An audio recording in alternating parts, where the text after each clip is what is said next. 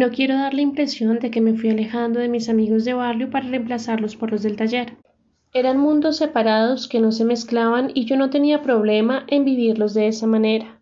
No había conflicto entre esos dos universos. Una cosa era la amistad intelectual con Marcelo o con Simón, una amistad que pasaba por el amor a los libros, al cine, a la música o a la fotografía, una amistad entre seres inconformes que necesitan crear realidades paralelas, y otra muy distinta, mi vieja lealtad a los muchachos del barrio con quienes había crecido en las calles, defendiéndonos del entorno a puñetazos limpio, y aunque a primera vista parecieran contradictorias, yo las vivía más bien como complementarias, la acción y la reflexión. Ese mismo semestre, Fercho entró a estudiar enfermería a la Universidad Nacional. Se hizo amigo de unos estudiantes que allá iban en la mitad de la carrera y le ofrecieron tres turnos a la semana en un hospital psiquiátrico para que empezara a practicar algunos conceptos básicos. Le explicaron que la mejor forma de aprender no eran los salones de clase, sino directamente con los enfermos en el terreno. Después de la experiencia con Bernardo en la fundación, Fernando había quedado un tanto asustado con ese tipo de instituciones, pero aún así aceptó y empezó a ir a las prácticas los lunes, miércoles y viernes en las horas de la noche, después de la jornada universitaria. Era un poco pesado, pero se adaptó a la rutina en las primeras semanas y se dio cuenta de que disfrutaba mucho el trato con los pacientes, la ayuda que podía prestarles e incluso la compañía, pues varios de ellos lo único que necesitaban era poder conversar con alguien unos cuantos minutos. Era cierto que la psiquiatría continuaba siendo una rama muy atrasada en la medicina, pero Fernando, mostrando una gran sensibilidad, notó que la mayoría de los internos sufrían no tanto por sus dolencias, que eran atroces, sino por la marginación a la que eran sometidos por sus familias y por la sociedad en general. Eran sensibles al rechazo que habían padecido, al encierro carcelario, a la soledad obligatoria. Esa reclusión y ese silencio eran mucho peores que las enfermedades que les habían diagnosticado. Por eso Fernando se esforzó desde el primer día en aliviar ese sufrimiento hablando con ellos, escuchándolos, compartiendo a su lado sus tristezas, sus agravios y sus resentimientos. Sentía que un enfermero tenía que estar preparado para atender también las dolencias del espíritu, los males que acosaban la mente y que casi siempre estaban ligados a otros males, a los corporales, a los de la materia pura. En una época moderna, decía con seriedad, un enfermero debe asumir los roles que antiguamente eran exclusivos de los sacerdotes. Un sábado, en las horas de la noche, después de que Bernardo y yo cerramos la tienda, le dije a Fernando que se quedara a dormir en mi cuarto. Tiramos al piso los dos colchones de mi cama y nos pusimos a conversar sobre nuestra vida en el taller y en el hospital. Mi hermano se durmió temprano y escuchábamos sus ronquidos desde lejos. Entonces Fercho me contó un caso curioso que lo tenía obsesionado desde el primer día en que había empezado los turnos. Se trataba de un hombre de unos cuarenta años que había sido recluido por un amigo cercano. No tenía parientes en Colombia. Una hermana estaba en Boston y su esposa y sus dos hijas llevaban años residiendo en Gijón. Era periodista de un prestigioso diario capitalino y había pasado media vida escribiendo crónicas y reportajes brillantes que le labraron cierto renombre entre sus colegas.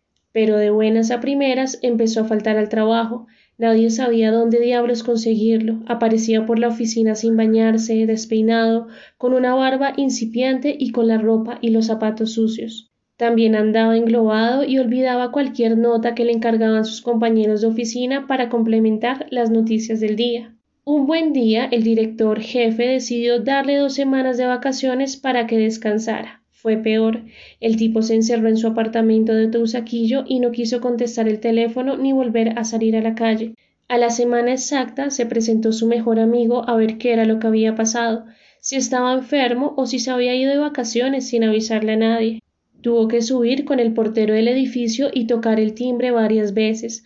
Al fin el periodista abrió la puerta. Estaba flaco, con ojeras, la piel amarilla y los ojos inyectados en sangre. El cabello grasoso le colgaban mechones sobre la frente y la boca le temblaba al decir que estaba bien, que no se preocuparan por él, que muchas gracias. El amigo despidió al celador y empujando al reportero ligeramente, sin pretender agredirlo, entró al apartamento a las malas. Un olor penetrante invadía el lugar. Tuvo que ponerse las manos sobre la nariz para poder respirar. Abrió las ventanas y notó que sobre el piso y los muebles estaba depositada una fina capa de polvo. En la cocina revoloteaban las moscas sobre la caneca de la basura y la losa sucia estaba arrumada en el lavaplatos. En la habitación el olor era aún peor y las cobijas estaban hechas un ovillo en la cabecera de la cama. El inodoro estaba limpio, al menos había preocupado por soltar el agua, pero se veía que no había usado la ducha y el lavamanos en muchos días. Finalmente descubrió unos manchones blancuzcos que estaban regados por todo el apartamento, en las sábanas, en las toallas de baño, en el tapete y sobre la tela de los muebles de la sala. Era semen. ¿Qué es lo que te está pasando? preguntó sorprendido. Entonces el periodista, en bat y pantuflas, se sentó en un rincón, se agarró la cabeza y se puso a llorar. Cuando recuperó el control de sí mismo, ahogado, gimiendo, le contó a su amigo que una mujer desconocida se había apoderado de su mente y que lo perseguía a todas partes. Él la había bautizado Lilith, la supuesta primera mujer de Adán, y ella se le acercaba desnuda, insinuante, con la boca entreabierta y le ofrecía toda la voluptuosidad de su cuerpo joven y apetitoso. Y él no podía resistirse, la voluntad desaparecía y se lanzaba sobre ella y la penetraba con desesperación, sintiendo en el fondo de su psique un terror que en lugar de deprimirlo lo excitaba aún más. Cuando terminaba de eyacular, Lilith desaparecía y él se quedaba sobre la cama o sobre el sofá o sobre el piso, exhausto y con la conciencia de que se estaba enloqueciendo, pero con la certeza de que por nada del mundo quería dejar de ver a esa mujer.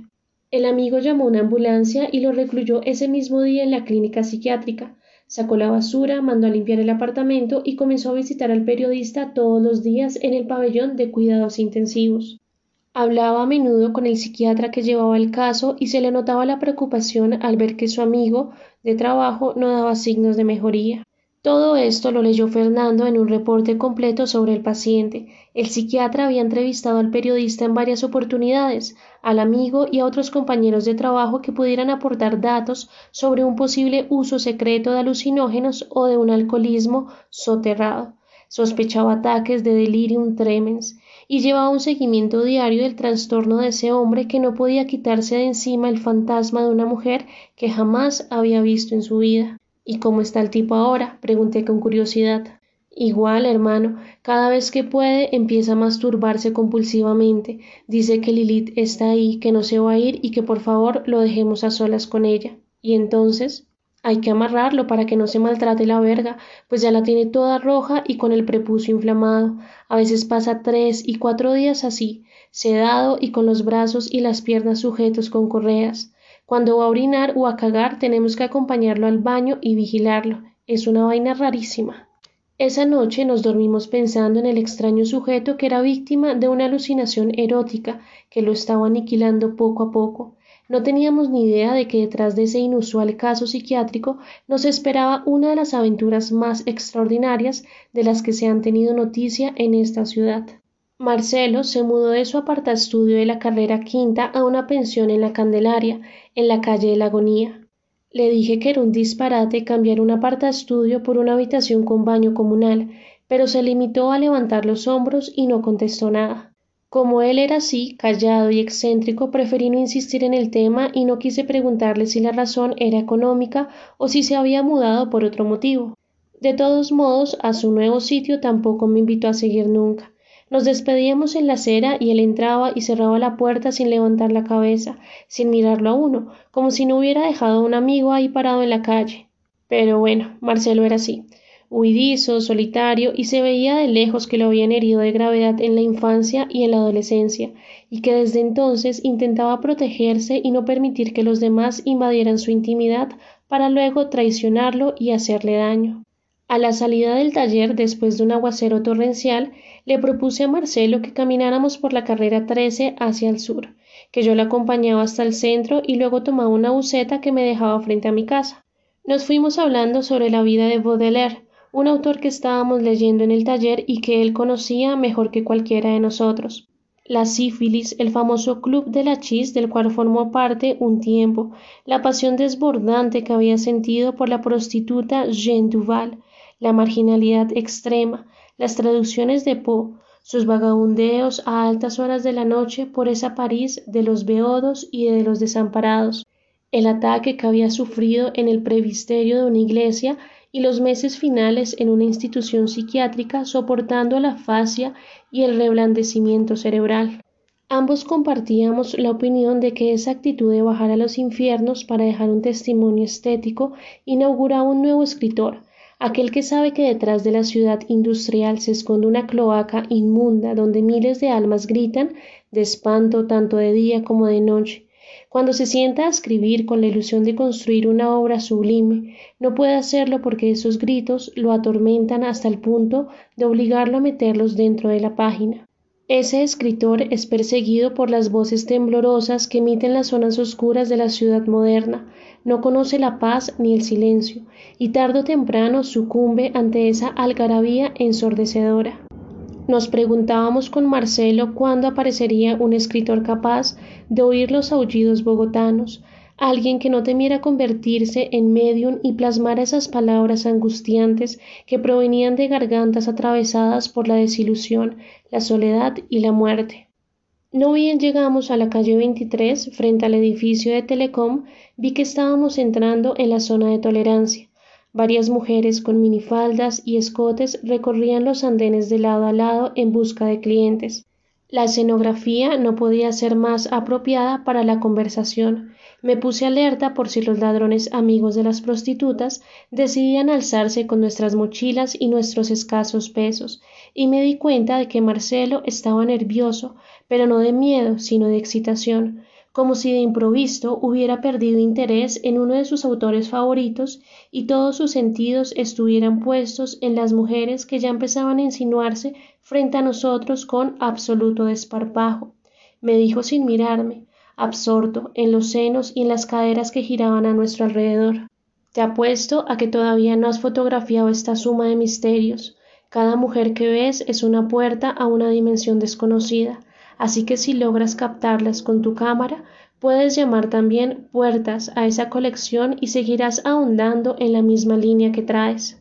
Le contesté que donde yo entrara a esa calle con una cámara me darían una paliza tal que luego tendría que mirar la cédula para saber cómo me llamaba y quién era. Todo el mundo está enterado de que ellas odian a los fotógrafos mientras están trabajando, ya que es como ir dejando huellas de un crimen que más tarde, cuando sean esposas abnegadas y madres sin tacha, les pueda recordar su pasado negro y libidinoso y estábamos con Marcelo en esas, mandándonos frases sobre las muchachas que nos estaban mostrando sus atributos y que nos decían que si entrábamos con ellas juntos nos hacían una rebaja, cuando apareció una mujer preciosa en uno de los portales y se dirigió a mi amigo con voz profunda. Qué incumplido eres, Marcelo, me quedé esperándote. En lugar de sentirse abochornado o intimidado, Marcelo parecía alegre de encontrarse con esa mujer, Sonrió y me dijo acercándose un poco como si fuera un secreto. Espérame, ya vengo. La saludó con un beso en la boca y estuvo un par de minutos explicándole algo que no alcancé a escuchar. Ella daba la impresión de estar ofendida de verdad y de recriminarle su negligencia o su abandono, pues no se conformaba con las disculpas que él seguramente le estaba ofreciendo.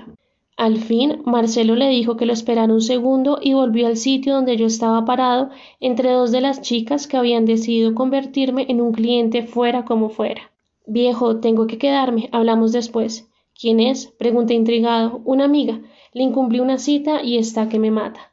¿La conoce desde hace rato? Después le explico, maestro, yo lo llamo. Listo, nos vemos. Dije a manera de despedida y crucé la calle para coger una buceta hasta el Quiroga. Como es obvio, Marcelo nunca me llamó ni me contó nada acerca de lo sucedido aquella noche. Tuve que esperar hasta el lunes siguiente y a la salida del taller le hicimos una encerrona con Simón, a quien yo había puesto al tanto de la escenita urbana de nuestro joven escritor. Entonces, en una tienda de chapinero, entre cerveza y cerveza, nos relató que había conocido un día a un vagabundo que le había mostrado los negocios y las residencias de la zona de tolerancia, desde el cementerio central hasta la avenida Jiménez. A partir de ese día se había vuelto un caminante asiduo del sector y le parecía mentira que en cada calle lo estuvieran esperando ciertos abrazos, senos, bocas y piernas para darle todo el placer que él necesitaba. Nos dijo que no entendía cómo había hombres que deseaban una esposa y unos hijos, cuando la misma ciudad les brindaba la posibilidad de disfrutar miles de mujeres de distintas razas, edades y formas de ser.